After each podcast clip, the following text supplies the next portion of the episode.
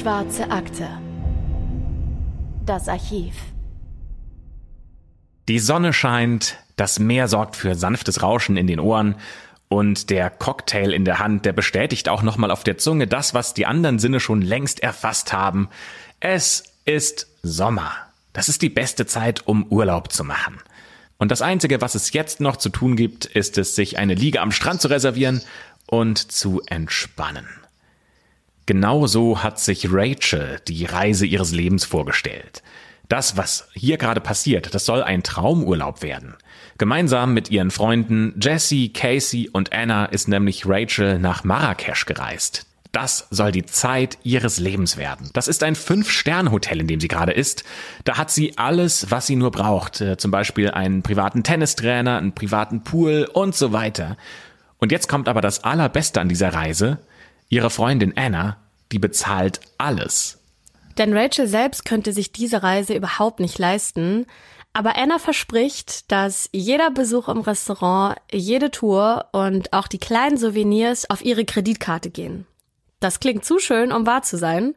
Und am Ende wird dieser Urlaub für Rachel aber wahrscheinlich die schlimmste Reise, die sie je erlebt hat. Die heutige Folge der Schwarzen Akte ist auch was ganz Besonderes und auch ein bisschen anders als die Fälle, die ihr sonst aus der Akte kennt. Denn wir sprechen über eine der spektakulärsten Geschichten, die die Welt der Reichen und Schön zu bieten hat, über Freundschaft und Vertrauen und der heutige Fall, der hat auch gerade erst vor wenigen Monaten eine spektakuläre Wendung genommen. Und damit willkommen zu einer neuen Folge der Schwarzen Akte. Wie immer mit der wunderbaren Anne. Hi, hallo. Und mit dem wunderbaren Christopher. Schön, dass ihr wieder mit dabei seid. Es freut uns sehr. Wir müssen ehrlicherweise sagen, heute machen wir ja ein kleines, ein kleines Experiment, würde ich schon mal sagen. Denn einen Fall, wie wir ihn heute besprechen, den haben wir so in der Form noch nie besprochen. Denn, ähm, wie Anne ja schon gesagt hat, es gibt keinen kein Mord. Es gibt keine tote Person, es gibt äh, noch nicht mal Verletzte, sondern es ist tatsächlich einfach ein Verbrechen, das so in den letzten Jahren stattgefunden hat, das uns aber so fasziniert hat, in der Art, wie es stattgefunden hat, dass wir gesagt haben, wir müssen das heute mal ausprobieren und äh, bitten um euer Feedback. Also schreibt das mal bei Apple in die Bewertungen, wie ihr so einen Fall findet, ob ihr sowas gerne häufiger hören möchtet oder ob ihr sagt, nee, dann doch lieber äh, klassischer True Crime mit äh, klassischen Mordfällen, über die wir berichten. Ja, wir hoffen, dass äh, auch den harten True Crime Fans unter euch die heutige Folge zusagt. Äh, deswegen gebt dem Ganzen doch mal eine Chance und hört zu. Und äh, für mich ist das auch eine ganz besondere Folge. Ich habe es Christopher gerade schon erzählt, denn ich bin gerade in meinem alten Kinderzimmer in der Heimat in Mecklenburg-Vorpommern äh, und nehme jetzt hier gerade zum ersten Mal auf. Ähm, deswegen es ist für uns alle heute was ganz Besonderes. Die Geschichte startet allerdings nicht, wie wir es gerade begonnen haben, in Marrakesch, sondern wir gehen erstmal zurück, da wo alles angefangen hat, nämlich in äh, Amerika, dem Land der unbegrenzten Möglichkeiten, vor allem in dieser einen Stadt, in der Rachel lebt und äh, wo sie endlich gefühlt am Ziel ihrer Träume angekommen ist. In New York, eine der schillerndsten Metropolen der Welt. Hier ist Rachel am Puls der Zeit, denn hier werden Trends gesetzt. Und in der Welt von Rachel DeLoach Williams, das ist ihr ganzer Name, da gilt nur eine Regel. Sehen und gesehen werden. Rachel sorgt vor allem für Letzteres, nämlich dass die Stars von heute und von morgen gesehen werden, denn sie organisiert Fotoshootings von Cheffotografen bei der Zeitschrift Vanity Fair. Bei ihrer Arbeit ist sie ständig umgeben von Superstars, die in teuren Dresses im Blitzlicht der Fotostudios Modell stehen und Rachel liebt ihren Job.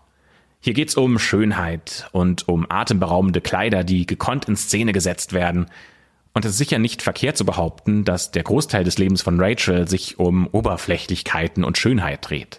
In ihrer Kindheit und Jugend scheinen aber ganz andere Werte eine entscheidende Rolle gespielt zu haben. Denn Rachel ist in Knoxville im Bundesstaat Tennessee aufgewachsen, also im Südosten der USA. Diese Stadt heißt umgangssprachlich auch Scruffy City, was auf Deutsch so viel wie die schmuddelige Stadt bedeutet.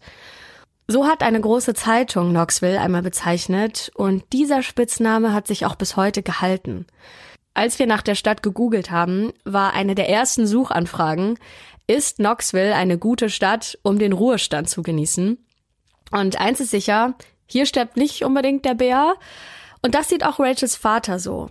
Denn er ist aus Brooklyn nach Tennessee gezogen und er erzählt total gern über die große Stadt New York, die niemals stillzustehen scheint. Diese Geschichten, die ihr Vater erzählt, die treffen bei Rachel einen Nerv. Und sie will auch irgendwann mal nach New York und diese Schnelligkeit spüren. In New York gilt das Motto Fake it till you make it. Denn wahrscheinlich an keinem anderen Ort der Welt ist der Drang und der Wunsch nach Erfolg, nach Geld und nach Anerkennung so groß wie in New York City. Nach der Schule erfüllt sich dann Rachel diesen Traum und beginnt in New York ein Praktikum. Und sofort ist sie Feuer und Flamme für diese Stadt. Aus Rachel, die aus einer Kleinstadt im Süden kommt, entwickelt sich nach und nach eine weltoffene, wissbegierige junge Frau. Mode, Kunst und Fotografie gehören für sie zu einem erfüllten Leben genauso dazu wie gutes Essen in ihrem Lieblingsrestaurant. Und für ihr Studium, das sie bald darauf beginnt, da zieht sie sogar für ein Jahr nach Europa, nach Paris. Und Rachel ist eine junge Frau mit einem großen Selbstbewusstsein. Diesen Mut nutzt sie auch, um sich bei ihrer absoluten Traumstelle zu bewerben, nämlich einem Praktikum bei der Zeitschrift Vanity Fair. Und noch bevor sie Paris verlässt, sucht sie nach den Namen der wichtigsten Fotografen des Magazins. Und im Impressum der Zeitschrift findet sie heraus, wie die Mailadressen dieser Firma generiert werden. Und so kann sie einer der bekanntesten Fotografinnen dieses Magazins eine Mail zustellen.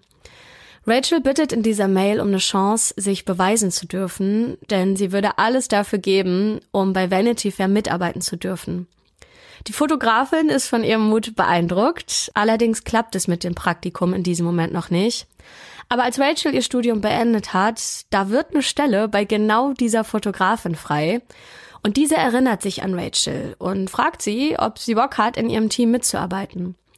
Für Rachel wird in diesem Moment ein riesengroßer Traum wahr, denn sie darf bei ihrer Lieblingszeitschrift arbeiten und das auch noch in einem Office in einem Hochhaus in New York und genau das hat sie sich alles immer gewünscht. Sechs Jahre lang arbeitet Rachel mittlerweile bei der Vanity Fair und immer noch ist genau wie am ersten Tag dieser Job ihr absoluter Traumjob. Mittlerweile schreiben wir das Jahr 2016. Rachels Job ist stressig, aber genau dieser Mix aus Hochglanzfotos, aus interessanten Stories und dem Zusammenspiel von vielen Menschen, die für ein perfektes Foto an einem Ort zusammenkommen, das ist genau ihr Ding. Abends liebt sie es dann, sich mit Freunden und Freundinnen in exklusiven Bars und Restaurants zu treffen, um die kulinarischen Möglichkeiten von New York voll und ganz auszuschöpfen.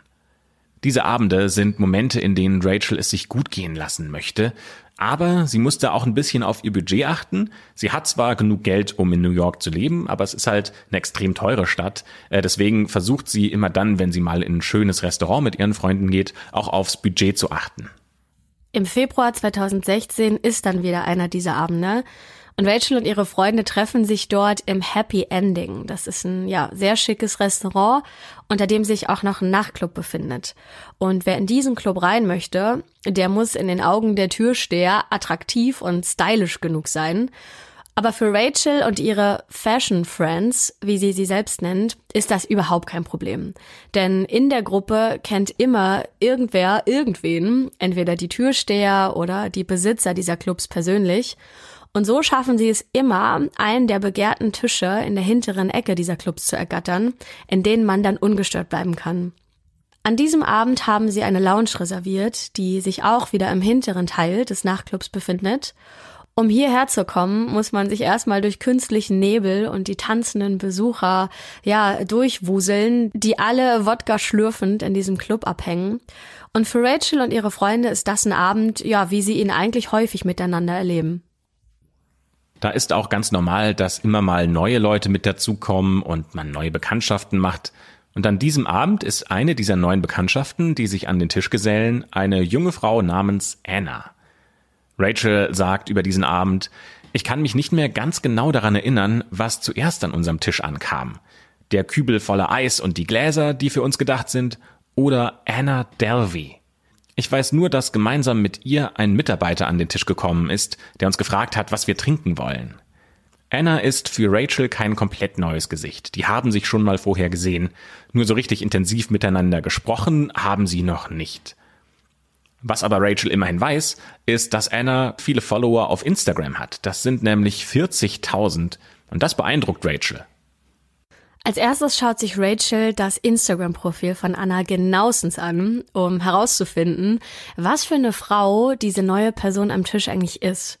Und nachdem sie sich ein paar ja, Reisefotos, künstlerische Bilder und einige Selfies von Anna angeschaut hat, ist sich Rachel sicher, dass es sich bei Anna um eine aufgeschlossene Frau handelt, mit der man gut seine Zeit verbringen kann. Beide sind etwa im gleichen Alter und interessieren sich für Kunst und Mode und daher freut sich Rachel richtig darauf, diese Anna besser kennenzulernen. Die beiden Frauen kommen auch relativ schnell ins Gespräch und Anna erzählt, dass sie gerade hart dafür arbeitet, ein Kunstzentrum mitten in New York aufzubauen. Neben Kunstgalerien sollen in diesem Zentrum auch Restaurants, ein exklusiver Künstlertreff und auch Ateliers zu finden sein. So ein Projekt lässt sich natürlich nicht innerhalb von wenigen Tagen planen, sondern das ist schon äh, mehrere Monate, die sie an dieser Planung dran sitzt. Und jetzt gerade ist eine sehr intensive Phase. Da sagt Anna, dass sie sich jeden Tag mit Anwälten und mit Bankern trifft, um diese Finanzierung abzusichern, um dieses Zentrum bauen zu können. Gerade befindet sich das nämlich noch in der Planungsphase. Rachel ist von diesen ganzen Plänen und den Ideen und der Vision und auch dem Selbstbewusstsein, mit dem Anna diese Idee vertritt, total fasziniert. Rachel hat über die ganze Geschichte, ähm, die wir heute erzählen, ein Buch geschrieben und äh, in diesem Buch schreibt sie, dass Anna ein Menschenmagnet ist und ihre Superpower ist es, von der ersten Sekunde an Vertrauen aufzubauen und dir das Gefühl zu geben, dass du bei ihr eine Freundin gefunden hast. So ein Künstlertreff in bester Lage in New York ist aber ziemlich teuer. Also woher hat Anna das Geld, um diesen großen Plan zu finanzieren? An diesem Abend erzählt sie, dass das Geld der Familie hauptsächlich von ihrem Großvater stammt. Ihr Vater selbst baut Solaranlagen auf der ganzen Welt und Rachel ist extrem fasziniert von Anna.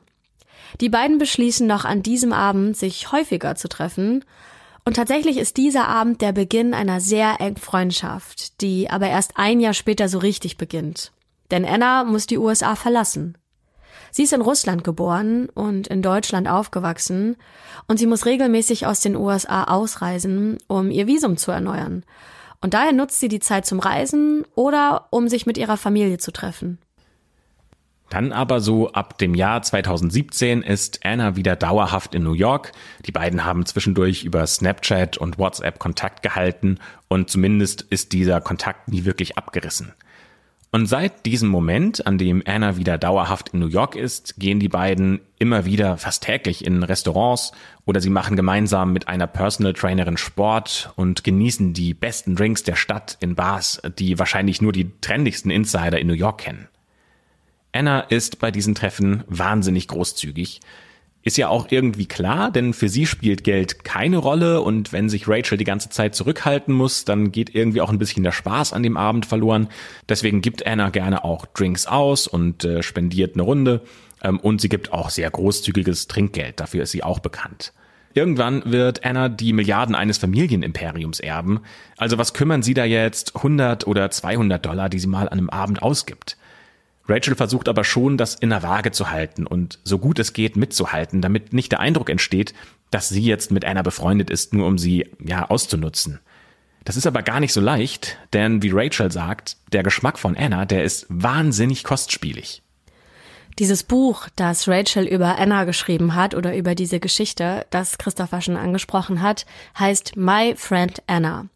Und in diesem Buch schreibt sie unter anderem, Anna hat in ihr Äußeres so viel Geld gesteckt, als wäre das ihr Business. Sie ging zu Christian Samora, um sich für 400 Dollar die Wimpern verlängern zu lassen. 140 Dollar für kleinere Korrekturen hier und da. Sie ist in einen Mary Robson Salon gegangen, um sich die Haare färben zu lassen, und sie hat sich bei Sally Hershberger für 200 Dollar die Haare schneiden lassen. Sie wollte alles ausprobieren. Kryotherapie, Mikrostrom-Gesichtsbehandlungen, Vitamintropfen und so weiter. Was materiellen Besitz angeht, hatte Anna nicht viel. Aber wenn es darum geht, hemmungslos Geld auszugeben, dann konnte sie nicht genug davon bekommen. Anna entführt Rachel in eine Welt, die sie selbst vorher gar nicht kannte. Zwar ist ihr Glamour nicht fern, ich meine, sie arbeitet immerhin für eins der größten Fashion-Magazine, Aber Anna bewegt sich viel sicherer in der Welt der Schönen und Reichen. Die kann auch mal einem Kellner die Meinung sagen, wenn der vielleicht mal ein falsches Gericht gebracht hat, oder auch ihre Interessen durchsetzen, wenn es nötig ist. Für Anna gilt, lieber einmal zu viel entschuldigt, als einmal zu viel nachgefragt.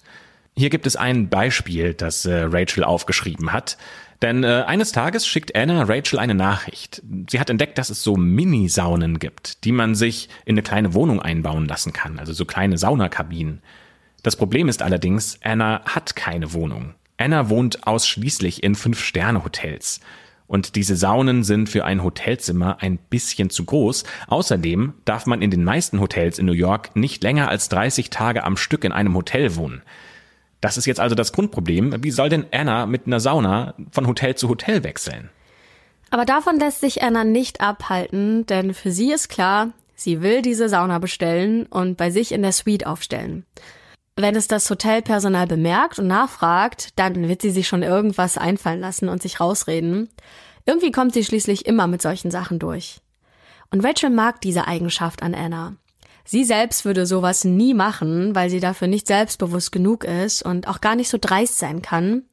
Aber durch Anna erfährt sie ein ganz neues Selbstbewusstsein, das sie vorher noch nicht hatte. Im Frühjahr 2017 kommt dann das größte Abenteuer, das die beiden gemeinsam bestreiten wollen. Ein Trip nach Marokko in ein Fünf-Sterne-Hotel. Hier kostet eine Nacht stolze 7500 Dollar und diese Idee hatte auch Anna, denn ihr Visum läuft wieder aus und sie muss die USA verlassen. Aber sie möchte nicht zurück nach Deutschland zu ihrer Familie, denn mit der versteht sie sich gerade nicht so gut. Sie möchte weiter auf Reisen gehen. Siebeneinhalbtausend Dollar am Tag. Das muss man sich nochmal auf der Zunge zergehen lassen. Davon gehe ich drei Jahre in Urlaub ungefähr. Für das, was sie am Tag ausgeben. Aber für Anna ist dieser Trip nicht nur, ich sag mal, ja, das, das Notwendige, dass sie die USA verlassen muss und dann später wieder einreisen kann, sondern sie will das auch mit, ja, dem Angenehmen verbinden. Ähm, das ist der Urlaub in Marokko. Aber, und jetzt kommt der Clou, sie will nicht nur den Urlaub dort machen, sondern sie hat sich in den Kopf gesetzt, dass sie eine Dokumentation über sich selbst drehen möchte. Genauer gesagt geht es da um die Vorbereitungen und die Planungen rund um ihre Kunstgalerie, um dieses Kunstzentrum. Sie will nämlich später dem interessierten Publikum diesen ganzen Entstehungsprozess zeigen können.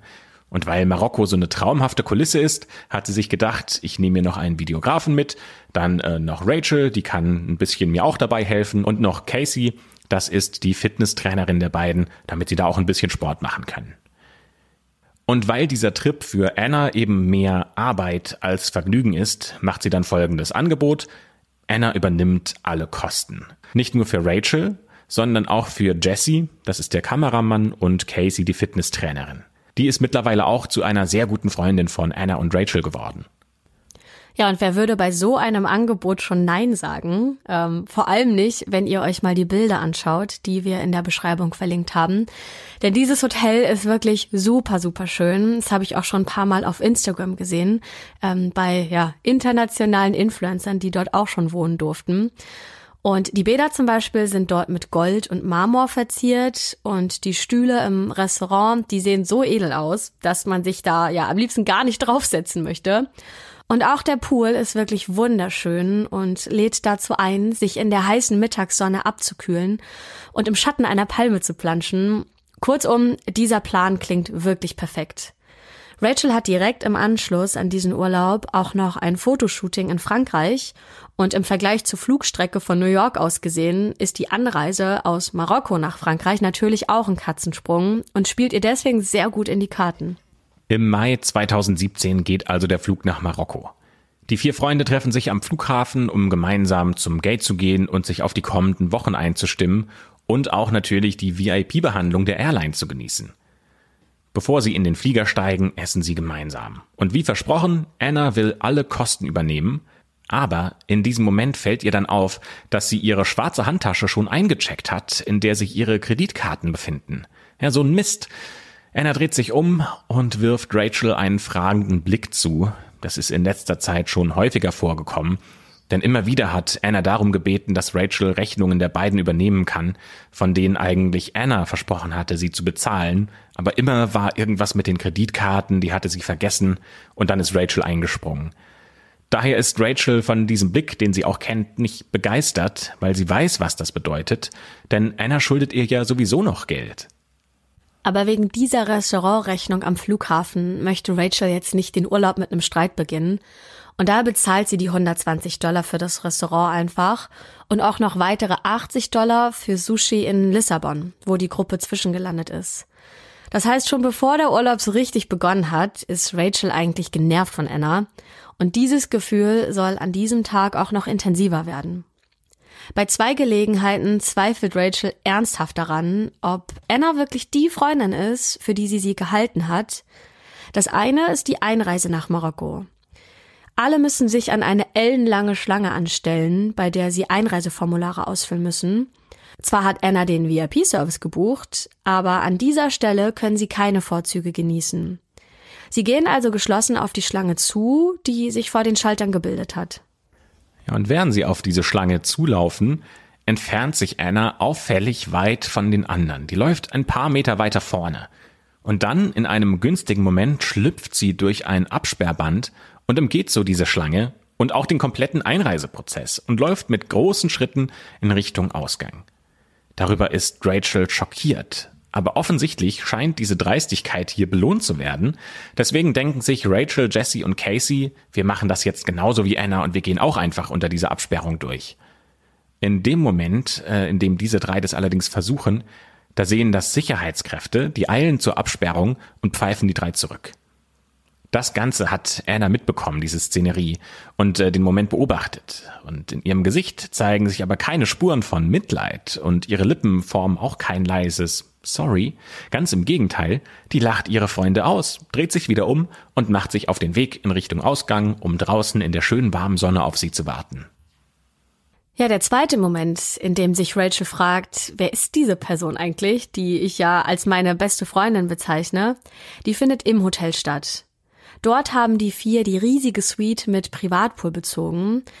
Die Reise war ziemlich lang und anstrengend, denn etwa 13 oder 14 Stunden muss die Gruppe insgesamt unterwegs gewesen sein. Das heißt, Rachel ist total platt und sie friert auch ein bisschen. Und sie möchte nichts lieber, als sich in ihrem Bett aufwärmen. Anna und Jessie sind währenddessen im Pool und Rachel kann sie von ihrem Bett aus hören. Anna möchte unbedingt, dass Rachel auch mit im Pool dabei ist und sucht sie deswegen in ihrem Zimmer auf. Erst versucht sie Rachel mit Worten zu überzeugen und dann zerrt sie sie sogar an ihren Arm, um sie so zum Pool zu schleppen. Egal was Rachel antwortet und wie sehr sie sich wehrt, Anna lässt nicht locker und Rachel beschreibt das in ihrem Buch sogar als Kampf und sogar als Verfolgungsjagd. Also was für ein merkwürdiges Verhalten von Anna, oder? Ja, Anna will einfach nicht akzeptieren, dass Rachel nicht in den Pool will. Und deswegen stachelt Anna Jesse mit an, der ja auch im Pool war, Rachel so lange zu nerven, bis die am Ende tatsächlich einfach in den Pool springt, sofort wieder rausgeht und ruft, jetzt habt ihr doch, was ihr wolltet. In dem Moment wird Rachel klar, dass Anna sogar bei ihr selbst, bei ihrer besten Freundin, Grenzen nicht respektiert und die überschreitet. Und dafür zieht Anna sogar gemeinsame Freunde mit ein und manipuliert die, um ihren eigenen Willen durchsetzen zu können. Rachel ist schon klar, dass das eine sehr emotionale und vielleicht auch eine etwas übertriebene Reaktion auf das, was geschehen ist. Aber dass Anna gar nicht so auf ihr Bitten und auf ihr Flehen, in Ruhe gelassen zu werden, eingeht, das schockiert sie. Aber hey, Anna hat sie alle hierher eingeladen und dieses schicke Hotel, das hätte sich Rachel nie selbst leisten können. Deswegen kann Rachel auch über diesen einen Punkt, über dieses Genervtsein mal hinwegsehen. Das war jetzt der erste Anreisetag. Also alle mal runterkommen und ab morgen geht's weiter. Zwei Tage später, es ist der 20. Mai 2017, gibt es allerdings wieder ein Problem. Casey, die Fitnesstrainerin, ist krank. Ihr Magen rebelliert total und sie kann nichts anderes machen, als den ganzen Tag im Bett zu liegen. Sie möchte den anderen aber nicht auf die Nerven gehen und daher entschließt sich Casey schweren Herzens dazu, dass sie vorzeitig wieder zurück in die USA fliegen möchte. Und Rachel unterstützt sie dabei. Sie bucht also für ihre Freundin einen Rückflug und der geht allerdings schon in ein paar Stunden. Wenn Casey den erwischen möchte, dann muss sie sich jetzt beeilen. Genauer gesagt, wenn sie in 15 Minuten nicht das Hotel verlässt, dann wird sie diesen Flug nicht bekommen. Rachel ruft deswegen bei der Rezeption an und bittet darum, ein Taxi zurück zum Flughafen zu organisieren und das bitte so schnell wie möglich. So viel Stress hätte sie jetzt eigentlich nicht gebraucht. Eigentlich sollte doch jetzt Urlaub angesagt sein. Anna liegt noch verschlafen in ihrem Bett. Die hat sogar ihre private Tennisstunde verpasst. Casey packt in der Zeit hektisch ihre Koffer, Rachel hilft dabei und dann stehen in dieser ganzen Hektik plötzlich zwei Männer in der Suite. Die sind durch die Eingangstür gekommen, die gehören zum Hotel, das sind Mitarbeiter. Irgendwie passt diese Szenerie nicht zum leichten Kokosduft, der in der Luft liegt, denn irgendwie wirken die beiden Männer bedrohlich. Und tatsächlich haben die auch keine guten Nachrichten, denn die beiden Männer sagen, dass die Kreditkarte, die Anna bei der Buchung angegeben hatte, dass sie abgelehnt wurde. Die Zahlung ging nicht durch. Anna sagt, es liegt vielleicht daran, weil sie ihrer Bank nicht Bescheid gegeben hat, dass sie das Limit erhöhen muss und dass sie außerdem im Ausland ist. Das heißt, wahrscheinlich handelt es sich jetzt hierbei um einen Sicherheitsmechanismus. Denn wenn tausende Dollar urplötzlich aus einem fremden Land abgebucht werden sollen, da ist wahrscheinlich die Bank eher skeptisch und blockt das erstmal vorsorglich. Dieses Problem kommt jetzt aber nicht zum ersten Mal auf den Tisch. Nee, das Hotel hatte Anna schon, seitdem die Gruppe dort angekommen ist, freundlich, aber bestimmt darauf hingewiesen, dass es ein Problem mit der Zahlung gibt und dass das bitte jetzt behoben werden sollte. Aber Anna ist halt, wie sie ist, und diese Art der Probleme, die scheint sie wahrscheinlich lieber zu ignorieren, als konkrete Lösungen dafür zu finden. Ja, aber jetzt stehen halt diese beiden Männer in ihrer Suite und fordern, dass jetzt äh, das Problem jetzt gelöst werden muss. Und Rachel kommt erst später tatsächlich auf die Idee, warum die denn in diesem Moment äh, aufgetaucht sind. Durch den Anruf an der Rezeption mit der Bitte, innerhalb der nächsten 15 Minuten ein Taxi zum Flughafen zur Verfügung zu stellen, müssen dort also alle Alarmglocken angegangen sein. Eine Gruppe, die noch nicht bezahlt hat und jetzt sofort los möchte, das muss für das Hotel so ausgesehen haben, als ob die vier Hals über Kopf ohne Bezahlung fliehen möchten. Die Hotelangestellten machen eine Sache ganz deutlich. Ohne funktionierende Kreditkarte, die die verursachten Kosten deckt, wird hier niemand das Hotel verlassen. Rachel spürt, dass jetzt ihr Organisationstalent gefragt ist. Für die Fotoshootings, die sie beruflich planen muss, muss sie häufig in schwierigen Situationen eine Lösung finden. Und Anna zum Beispiel hat gerade noch geschlafen, als die beiden Männer die Suite betreten haben. Aber jetzt ist auch sie hellwach und tippt ununterbrochen auf ihrem Handy herum. Rachel beschreibt in ihrem Buch die Szene folgendermaßen. Rachel fragt, was ist los? Hast du eine Lösung gefunden? Anna zeigte langsam auf ihr Handy. Ich habe Ihnen Nachrichten geschickt. Sie sollten mich bald zurückrufen. Und Rachel fragt, wie lange dauert das? Anna antwortet, keine Ahnung. Mir wurde gesagt, dass Sie es schon bearbeitet hätten. Rachel wird jetzt genervter und fragt, kannst du denn sonst niemanden anrufen? Deine Bank sollte doch geöffnet sein, oder? Und Anna antwortet, ich habe sie schon angerufen. Sie müssten sich darum kümmern. Dann drehte sich der größere der beiden Männer zu mir um, also zu Rachel, und sagte, haben Sie eine Kreditkarte? Ich drehte mich zu Anna und ich musste mich zusammenreißen, um mich nicht zu übergeben. Innerhalb einer Sekunde veränderte sich ihre Stimmung von starrsinnig zu versöhnlich. Sie fragte mich, können wir deine Karte für den Moment nutzen? Ja, und der Druck, den Rachel in diesem Moment verspürt haben muss, der war mit Sicherheit immens. Wenn Rachel verhindern möchte, dass die Portiers und Rezeptionisten jetzt die Polizei einschalten, dann muss sie ihre Kreditkarte zur Verfügung stellen. Die Hotelangestellten, die lassen auch keine weiteren Verhandlungen zu, also die machen da dicht. Und wie Rachel später erfahren wird, hatte ein Mitarbeiter des Hotels sogar seinen Job verloren, weil die Zahlung der Suite nicht geregelt war. Ja klar, dass die sich jetzt hier nicht mehr abwimmeln lassen. Und Rachel gibt diesem Druck nach. Sie möchte auch Anna nicht enttäuschen und deswegen gibt Rachel den beiden Männern ihre Kreditkarte und unterschreibt auch ein Formular, das es dem Hotel erlaubt, die verursachten Kosten auf ihrem Konto zu blocken. Als Rachel die Summe sieht, um die es geht, ist sie geschockt. Es sind über 30.000 Dollar. Neben ihrer privaten Kreditkarte gibt sie sogar ihre Firmenkreditkarte ab, um die Zahlung zu gewährleisten.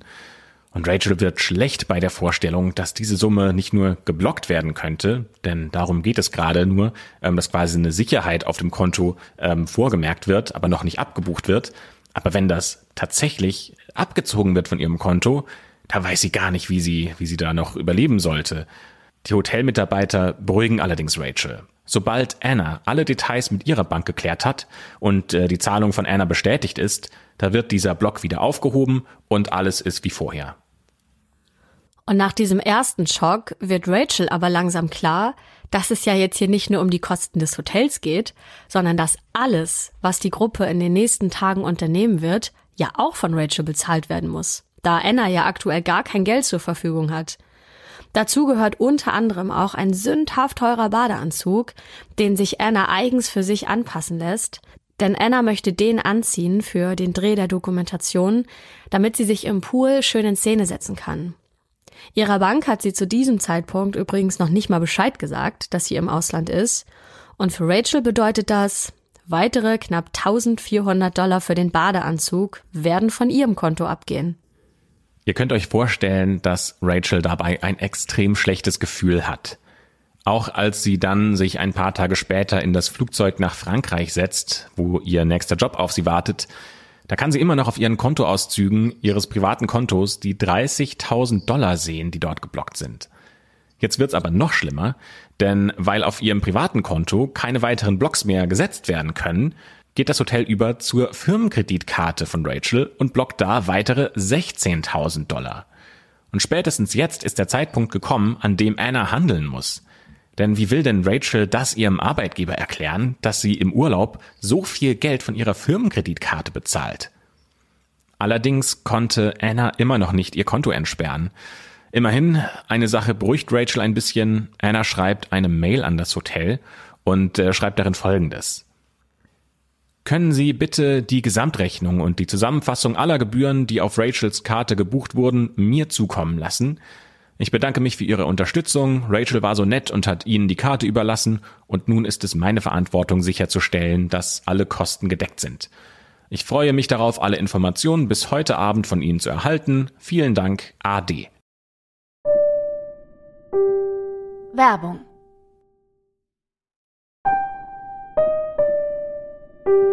Werbung Ende. An dieser Stelle fassen wir die Handlung mal kurz zusammen. Denn auch als Rachel zurück in Amerika ist, droht die Abbuchung dieser Beträge. Mittlerweile sind es sogar schon über 60.000 Dollar. Dazu gehören die Übernachtungen für 7.500 Dollar pro Nacht, aber auch private Tennisstunden, Essen in teuren Restaurants, Führungen und Fahrten von privaten Guides, also einfach alles, was die vier sich in Marrakesch geleistet haben. Rachel macht Anna deswegen natürlich auch ordentlich Druck, denn sie muss jetzt endlich diesen fälligen Betrag an Rachel überweisen. Anna verspricht, insgesamt 70.000 Dollar zu transferieren, aber auch Wochen später noch hat Rachel immer noch kein Geld gesehen. Immer wieder kommen neue Ausreden und neue Gründe, warum Anna in diesem Moment kein Geld überweisen kann. Oder Anna schiebt die Schuld auf die Bank, die gerade an der Überweisung arbeiten würde aber den Prozess noch nicht finalisiert hat.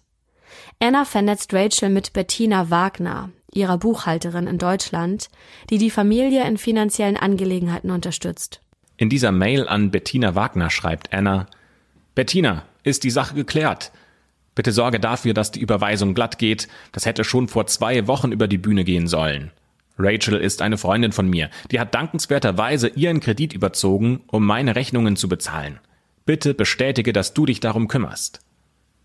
Und später hakt Anna sogar nach. Bettina, die Banken schließen gleich in New York. Bitte sorge dafür, dass du alles erfolgreich bearbeitet hast und bestätige uns das. Du hast den Zugang zu allen Konten, es gibt keinen Grund mehr, warum sich das so hinauszögert. Ich habe das schon so oft gesagt. Diese Rechnungen können nicht warten. Kontaktiere alle Menschen, die dir dabei helfen können, das sofort umzusetzen. Ich bin auf meinem Handy erreichbar, wenn du irgendwas brauchst. Danke, AD. Wenige Stunden später antwortet Bettina auch und schreibt, Anna, es tut mir leid, dass sich das so rauszögert. Ich bekomme die Bestätigung der Bank in Kürze. Ihr müsst nichts mehr machen. Ich melde mich so bald wie möglich. Liebe Grüße, Bettina Wagner. Und es sind Mails wie diese, die Rachel immer wieder zumindest ein bisschen Hoffnung gibt und die Spannung zwischen Anna und Rachel beruhigt. Denn Rachel, das könnt ihr euch vorstellen, ist mittlerweile auf 180. Denn sie kann ihre nächste Miete nicht bezahlen. Ihr Freund muss ihr deswegen sogar Geld leihen, damit sie den Rest des Monats noch Lebensmittel kaufen kann. Und wenn jetzt alles ganz blöd läuft, dann sitzt Rachel am Anfang des nächsten Monats auf der Straße nur wenige Stunden nach der Mail von Bettina Wagner meldet sich Casey mit einer Frage bei ihr und Casey schreibt, hat dir Anna schon das Geld überwiesen? Und Rachel antwortet ihr, nein, noch nicht. Casey schreibt daraufhin, Anna hat mich gefragt, ob ich ihr das Rückflugticket kaufen könnte. Das kostet 2500 Dollar. Das ist verrückt. Rachel braucht jetzt einen Moment, um Casey einen Tipp zu geben, und das wird euch jetzt überraschen, denn Rachel schreibt, ich glaube, sie wird dir das Geld zurückgeben. Das ist schon Wahnsinn, oder? Anna schuldet Rachel über 60.000 Dollar. Und trotzdem motiviert sie Casey, dass sie Anna noch mehr Geld leiht. Eine Sache dürfte euch spätestens hier schon klar werden, nämlich dass Rachel ihr Geld nicht mehr wiederbekommt. Die Frage ist nur, wie lange kann sich Anna noch rausreden? Denn Rachel glaubt sogar, dass es Anna ziemlich peinlich ist, diese Schulden noch nicht beglichen zu haben. Denn über gemeinsame Bekannte findet Rachel heraus, warum sich diese Zahlung so lange herauszögern könnte. Was Rachel schon vorher wusste, ist, dass Anna die Tochter eines Milliardärs ist und äh, von den Ausschüttungen eines Fonds lebt. Das sind mehrere Zehntausend Euro, die sie so jeden Monat zur Verfügung haben soll. Was Rachel allerdings noch nicht wusste, ist, dass Anna Bekannten erzählt hat, dass sie eigentlich zu ihrem 26. Geburtstag Zugriff auf mehrere Millionen Dollar bekommen sollte. Dieser 26. Geburtstag, der war allerdings schon. Aber weil die Eltern von Anna der Meinung sind, dass sie zu schlecht mit Geld umgehen kann, haben sie die Freigabe des Vermögens um ein halbes Jahr verschoben. Und Rachel glaubt, dass Anna einfach nur wartet, bis sie über diesen Betrag verfügen kann, sie natürlich auch so viel Geld ausgegeben hat, weil sie davon ausgegangen ist, dass sie von ihren Eltern die Millionen bekommt. Und dann, wenn sie endlich diese Millionen auf ihrem Konto und zur freien Verfügung hat, dann kann sie endlich die 70.000 an Rachel überweisen. Rachel versteht auch irgendwie, warum Anna das Ganze so peinlich ist und sie das nicht offen zur Sprache bringt. Am Donnerstag, den 22. Juni 2017, ist es soweit. Die Geduld von Rachel ist endgültig aufgebraucht. Was folgt, ist der Tag der Eskalation. Anna hatte eigentlich vor einigen Tagen schon versprochen, Rachel einen Scheck über die volle Summe zu schicken. Aber das hat sie natürlich nicht getan. Stattdessen hat sie wieder nichts als Ausreden parat gehabt. Rachel hat die Schnauze jetzt endgültig voll und fährt daher früh morgens zu dem Hotel, in dem Anna gerade wohnt, lässt sich an der Rezeption die Telefonnummer des Zimmers geben und klingelt Anna aus dem Schlaf. Anna sieht auch ziemlich gerädert aus, als sie die Hotelzimmertür öffnet, denn sie war in den letzten Wochen, nachdem sie Marokko verlassen hatte, in Europa, dann in den USA, um sich mit Geschäftspartnern zu treffen. Das Zimmer selbst ist auch total unordentlich und auf dem Schreibtisch sind etliche Dokumente verteilt. Anna sagt, dass hier irgendwo der Scheck sein muss, aber so sehr sie auch sucht, sie kann ihn nicht finden. Rachel ist total sauer, denn statt einer Lösung gibt es hier wieder nur Probleme. Also beschließt Rachel, Anna nicht mehr von der Seite zu weichen, bis dieser verdammte Scheck endlich gefunden wurde. Ihre Bank hat auch schon mehrmals bei ihr angerufen, denn Rachels Konto ist bis auf weiteres gesperrt. Die Miete, die kann sie jetzt auch nicht mehr bezahlen. Das heißt, Anna muss endlich liefern. Aber Anna denkt scheinbar nicht mal daran, den Prozess zu beschleunigen. Die setzt sich ins Hotelrestaurant, bestellt sich Austern, bestellt sich Wein und genießt den Tag. Bis 11 Uhr abends sitzt Rachel neben ihr und wartet darauf, dass Anna endlich entweder mit dem Geld rüberrückt oder dass sie mal die Wahrheit sagt.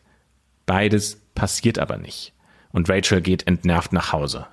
Anna sagt zum Abschied, ich hoffe, du hattest wenigstens Spaß. Und in diesem Kontext, da klingt das schon extrem zynisch. Am nächsten Tag steht dann Rachel morgens um 8 Uhr wieder vor dem Hotel, in dem Anna schläft. Besser gesagt, schlafen sollte. Denn als Rachel bei Anna auf dem Handy anruft, um ihr zu sagen, dass sie da ist, da sagt Anna, ich bin schon unterwegs. Die hat das Hotel verlassen, unerwartet. Wie Anna selbst sagt, um die Angelegenheit zu regeln, sprich um das Geld zu besorgen. Aber wo sie sich gerade konkret befindet, das will Anna auch nicht sagen. Rachel schreibt Anna eine Nachricht, in der steht, ich will dich jetzt treffen. Und wir gehen gemeinsam zur Bank. Du hältst mich nur hin. Ich werde dich jetzt treffen, Anna. Zerstöre nicht unsere Freundschaft wegen sowas. Lass uns zur Bank gehen und das klären. Hast du überhaupt das Geld? Anna, hast du überhaupt den Scheck ausgestellt? Was ist mit den Überweisungen passiert? Warum muss ich dir nachlaufen? So sollte das nicht sein. Ich habe Besseres zu tun. Melde dich bei mir und hör mit den Ausreden auf. Aber egal, wie sehr Rachel auch fleht und bittet, Anna findet immer wieder eine neue Ausrede. Rachel wählt daher das letzte Mittel, das ihr noch bleibt, und sie wendet sich an einen Anwalt. Das lässt sie auch Anna wissen, indem sie ihr schreibt, Anna, ich muss jetzt am Montag einen Anwalt einschalten. Ich kann keine weitere Verzögerung hinnehmen. Ich will das nicht tun, aber ich habe keine Wahl mehr. Ich weiß nicht, ob du mit deinen Eltern reden musst oder so, aber das ist eine Riesensache für mich. Und ich kann so nicht weitermachen. Ich wünschte, du wärst ehrlich, wenn du das Geld nicht hast. Aber die Entschuldigung und Verzögerung machen es einfach unmöglich für mich, dir noch weiter zu vertrauen. Anna antwortet darauf sogar, indem sie schreibt, das macht doch keinen Sinn, dass ich das Geld nicht habe und mich absichtlich in so eine Situation begebe. Was hätte ich davon? Glaubst du, ich bin dumm? Und hier blitzt wieder einmal die geheime Superkraft von Anna auf, denn auch wenn sie unter Druck steht, sie kann die Situation so umdeuten, dass es so aussieht, als hätte Rachel sie beleidigt und nicht andersrum. Die Freundschaft zwischen den beiden, das könnt ihr euch vorstellen, die ist am Boden. Die beiden haben kaum noch Kontakt. Am 6. Juli 2017, also schon fast zwei Monate nach dem Urlaub in Marokko, fragt Anna dann plötzlich, ob sie bei Rachel übernachten dürfe. Die lehnt das natürlich ab. Warum sollte sie Anna bei sich zu Hause aufnehmen? Aber als Anna dann am nächsten Tag wieder anruft und zumindest fragt, ob sie bei Rachel mal vorbeikommen darf, um zu reden, dann kann Rachel nicht Nein sagen. Aber Rachel stellt folgende Regel auf. Anna darf für einen kurzen Besuch vorbeikommen, aber sie darf nicht übernachten. Als dann Anna bei Rachel ankommt, da ist sie in Tränen aufgelöst. Sie sagt, dass sie 1,5 Millionen Euro Schulden hat bei ihren Vermögensverwaltern und ihren Anwälten und sie diese 70.000 Dollar, um die es zwischen den beiden geht, dass sie die nicht hat. Ist Anna hier tatsächlich zum ersten Mal ehrlich? Zumindest hat Anna ein Ziel erreicht, Rachel kann Anna nicht rausschmeißen. Die lässt sie tatsächlich bei sich übernachten. Am 17. Juli trifft sich Rachel dann mit ihrem Anwalt und der macht ihr in diesem Fall aber keine Hoffnung mit einer Klage, von Anna das Geld zurückzubekommen. Denn der erste Schritt wäre eine schriftliche Forderung zu stellen, die Anna eine 30-Tage-Frist zugesteht.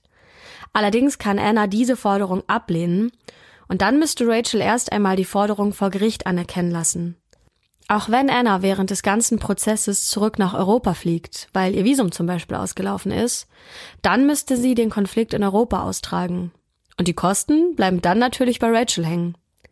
Außerdem hat der Betrug in Marokko stattgefunden und nicht auf amerikanischem Boden. Das heißt, erst einmal müssten die marokkanischen Behörden ermitteln und ihr merkt schon, das ist alles ziemlich kompliziert. Rachel dämmert jetzt wohl so langsam, wen sie da in ihr Leben geholt hat, und sie schreibt noch in der gleichen Nacht an Anna, Du kommst mir wie eine Betrügerin vor. Ich hab Panik. Ich stecke ziemlich in der Scheiße. Und die Antwort von Anna, warum? Und das kann Rachel eigentlich kaum fassen, dass diese Frage kommt und antwortet, warum ich Schwierigkeiten habe? Ich kann meine Kreditkarten nicht mehr nutzen, meine Miete nicht mehr bezahlen, mein Leben nicht finanzieren. Und nichts, was du sagst, hilft weiter. Und Anna antwortet daraufhin, und warum macht mich das zu einer Betrügerin? Und Rachel schreibt, ich sage nicht, dass du eine bist. Ich sage nur, dass dein Hin und Her betrügerisch wirkt. Es wundert mich, dass du sogar fragst. Ich versuche hier weiter Mut zu haben, Anna, aber ich kann nicht mal mehr arbeiten, weil ich so viel Angst habe. Rachel geht jetzt also in die Offensive. Ich meine, was bleibt ihr auch anderes übrig? Sie möchte Anna also mit einer List überraschen. Der Plan sieht so aus. Casey, die Fitnesstrainerin, lädt Anna zum Abendessen ein. Und Anna sagt auch tatsächlich zu. ohne natürlich zu wissen, dass Rachel ebenfalls am Tisch auf sie warten wird. Als Anna dann im Restaurant ankommt, steht ihr die Überraschung auch ins Gesicht geschrieben und sofort entsteht ein Streit zwischen den ehemaligen Freundinnen. Aber Anna wiederholt nur ihre Geschichte, die Rachel mittlerweile schon so oft von ihr gehört hat. Ihre Eltern sind steinreich und wollten ihr eigentlich schon das Geld zur Verfügung stellen, aber weil sie so schlecht mit Geld umgehen kann, haben sie die Freigabe verschoben. Und sie kann jetzt nicht mal bei ihren Eltern anrufen und fragen, ob sie das Geld jetzt schon haben kann, denn die würden dann nur sowas sagen wie, Anna, such dir einen normalen Job, ja, und sie dann ohne Geld in Amerika sitzen lassen. Und während dieses Gesprächs, und es ist nicht ganz klar, ob Anna das absichtlich gesagt hat oder ob es ihr nur so rausgerutscht ist, sagt Anna was, das bei Rachel Alarmsignale auslöst. Denn Anna sagt, dass sie gerade ganz anderen Stress hat. Die kann sich eigentlich jetzt gerade nicht um diese popligen 70.000 kümmern, denn es gibt einen Artikel in der New York Times, die sie als Betrügerin darstellen. Rachel googelt erstmal die Artikel, von denen Anna gesprochen hat, und tatsächlich, die findet die Artikel. Da haben sich einige Hotels zu Wort gemeldet, die Anna beherbergt haben. Das sind äh, natürlich die besten Häuser der Stadt. Und diese Hotels beklagen, dass Anna die teuersten Suiten gemietet hatte, aber dann ohne Bezahlung einfach weggegangen wäre. Und in diesem Moment wird Rachel klar, dass ihre Freundin Anna auch sie über den Tisch gezogen hat. Nach diesem Treffen setzt sich dann Rachel mit dem Bezirksstaatsanwalt in Verbindung, der bestätigt, dass gegen Anna Delvey, so hat sich Anna bei Rachel vorgestellt, dass es da ein Verfahren gibt, oder besser gesagt, Anna Sorokin, denn das ist ihr richtiger Name.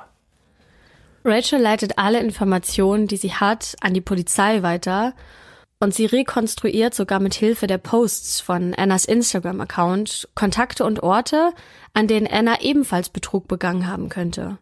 Und ihre Mühen haben auch Erfolg. Anna wird tatsächlich angeklagt. Die Polizei wendet sich sogar an Rachel, als Anna nicht zu ihrer geplanten Anhörung erscheint. Denn Rachel soll herausfinden, wo sich Anna befindet. Anna weiß zu diesem Zeitpunkt nicht, dass Rachel so intensiv mit der Polizei kooperiert und Rachel hofft, dass sie von Anna Infos bekommt, die bei der Ermittlung weiterhelfen. So schreibt Rachel Anna eine Nachricht und fragt sie, wo sie sich denn gerade aufhält. Und die Antwort von Anna lautet, Warum hältst du dich nicht von meiner toxischen Art fern, so wie du es anderen empfiehlst? Und bei einer anderen Gelegenheit schreibt Anna, ich weiß genau, was du anderen Menschen geschickt hast. Oh, hat äh, Anna also wirklich die Falle gewittert? Oder versucht sie hier nur mit den Gedanken von Rachel zu spielen? Rachel ist verunsichert, aber sie bleibt dran. Und tatsächlich gelingt ihr das Unglaubliche. Über mehrere Tage und Wochen hinweg kann sie das Vertrauen von Anna wieder zurückgewinnen. Anna behauptet, sie wäre in Malibu in Kalifornien und würde dort in einer Entzugsklinik leben. Wovon genau sie jetzt den Entzug macht, das weiß Rachel auch nicht so genau. Aber zumindest trifft sich dieser Ort ganz gut, denn nur wenige Tage später hat Rachel einen Termin in Los Angeles, also nur wenige Kilometer davon entfernt. Rachel fragt daher, ob Anna sich gerne mit ihr zum Mittagessen treffen möchte, aber Anna zögert erstmal. Erst nach einigen Versuchen sagt Anna tatsächlich zu, dass die beiden sich treffen können. Der Termin ist der 3. Oktober 2017. Der Ort ist ein kleines Restaurant mitten in LA. Den Ort und den Zeitpunkt des Treffens hat Rachel an die Polizei weitergegeben. Rachel wartet allerdings an diesem Tag nicht auf Anna in dem Restaurant. Nee, die einzigen, die dort warten, sind Polizisten, die sich vor dem Restaurant positioniert haben und dort Anna in Empfang nehmen. Von diesem Moment an wird Anna Sorokin gefangen gehalten und ist in Untersuchungshaft wegen mehrerer Betrugsfälle, so lange, bis ein Urteil gefällt wurde.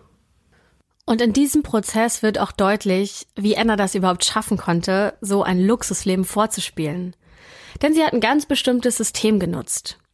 Denn wenn man zum Beispiel einen Scheck ausstellt, dann wird das Geld sofort auf das Empfängerkonto überwiesen. Die Bank trägt für ein paar Tage das Risiko, bis sie vom Absender das Geld abgebucht hat. Und genau diese Zeitspanne hat Anna ausgenutzt.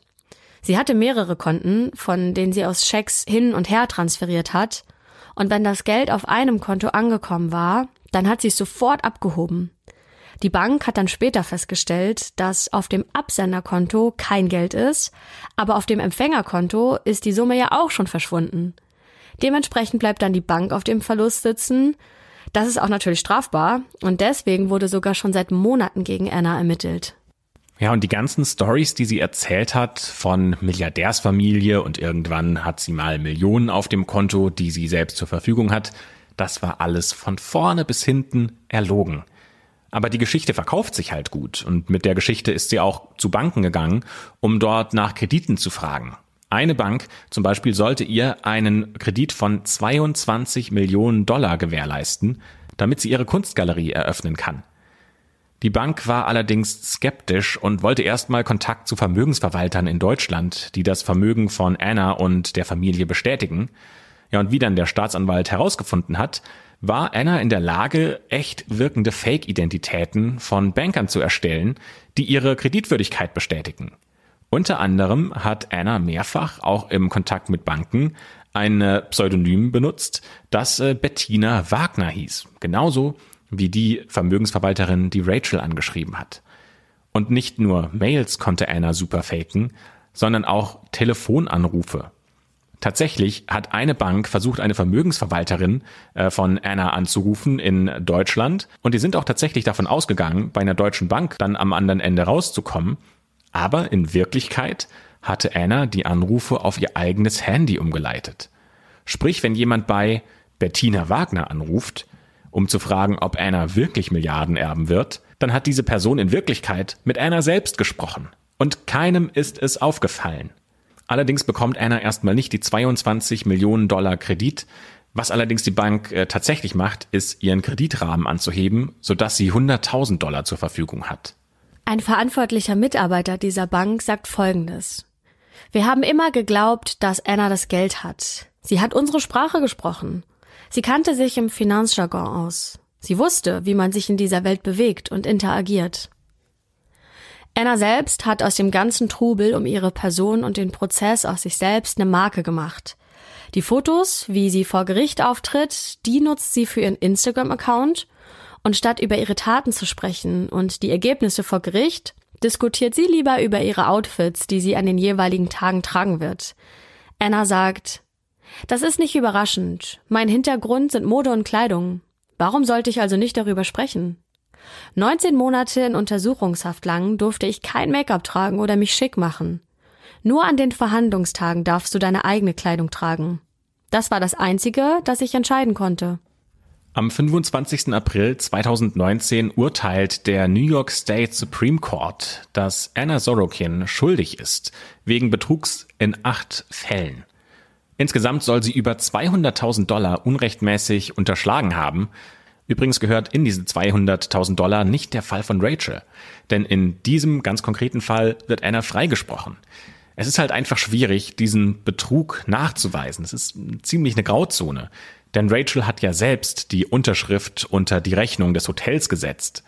Aber als das Urteil verlesen wird und äh, Anna für schuldig bekannt wird, da bricht sie dann in Tränen aus. Sie hält sich die Hand vor das Gesicht und kann ihre Trauer nicht mehr verstecken. Ihre Strafe zwischen vier und zwölf Jahren Gefängnis. Das war im Jahr 2019. Allerdings wurde Anna mittlerweile wegen guter Führung am 11. Februar 2021 wieder entlassen. Die ist wieder auf freiem Fuß und ist seitdem ein sehr gefragter Interviewgast. Aber ihre Antworten bei Interviews, die sind nennen wir es mal, außergewöhnlich, wenn sie so über ihre eigene Geschichte spricht. Wenn Anna zum Beispiel gefragt wird, ob sie Mitleid mit den Menschen habe, die sie da betrogen hat, dann antwortet sie, können Sie mir sagen, wen Sie meinen? Dann kann ich Ihnen sagen, ob ich Mitleid habe. In der Sendung 60 Minutes Australia wird Anna Folgendes von einem Reporter gefragt, denn er fragt sie oder er sagt, Sie werden als Betrügerin bezeichnet. Und sie selbst sagt, so würde ich mich selbst nicht bezeichnen. Und er kontert, Sie haben also niemanden betrogen? Und sie sagt, nein. Und dann lächelt sie sogar in die Kamera. Im selben Interview sagt sie dann auch noch, ich wusste gar nicht, wie mir geschieht. Ich habe einfach Dinge getan. Und der Reporter fragt Anna, Sie haben das also alles geplant? Und sie sagt, Nein, ich sehe mich nicht als eine Person, die die Karriereleiter hochklettert. Ich wollte einfach nur das machen, worauf ich Lust hatte. Und der Reporter sagt, Sie wollten also einfach nur direkt ganz oben ankommen? Und Anna sagt, ja genau.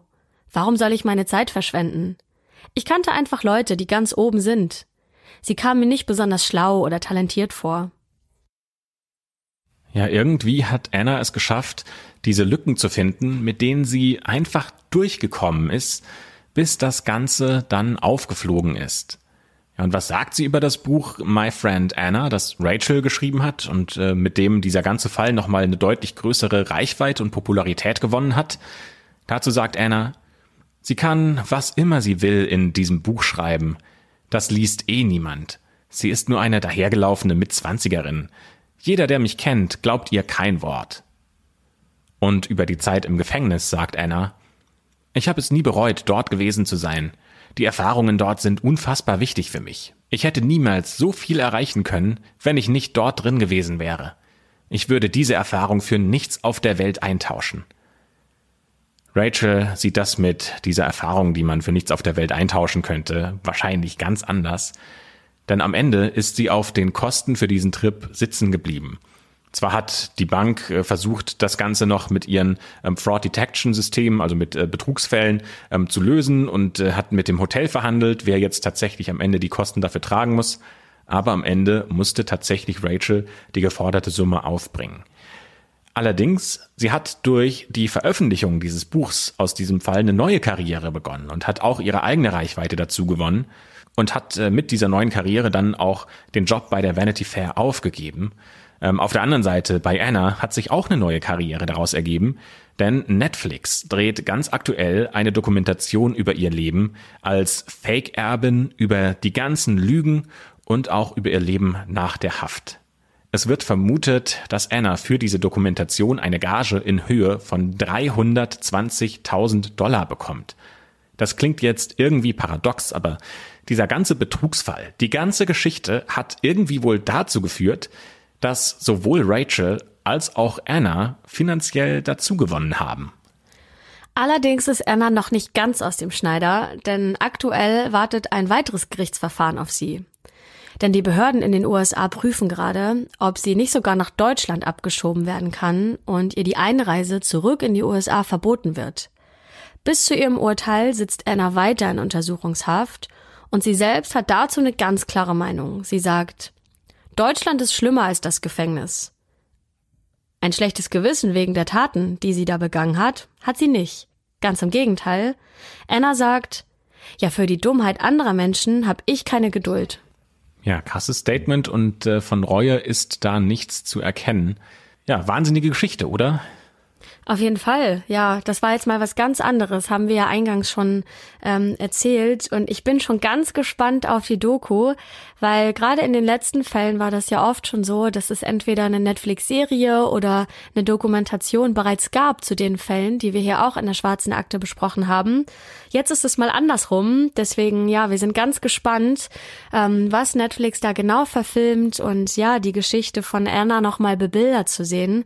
Ähm, gerade da das ja ein Betrug in einer, ich sag mal, reicheren Schicht ähm, ja war, den sie da begangen hat, ähm, sprechen da, glaube ich, Bilder auch nochmal für sich.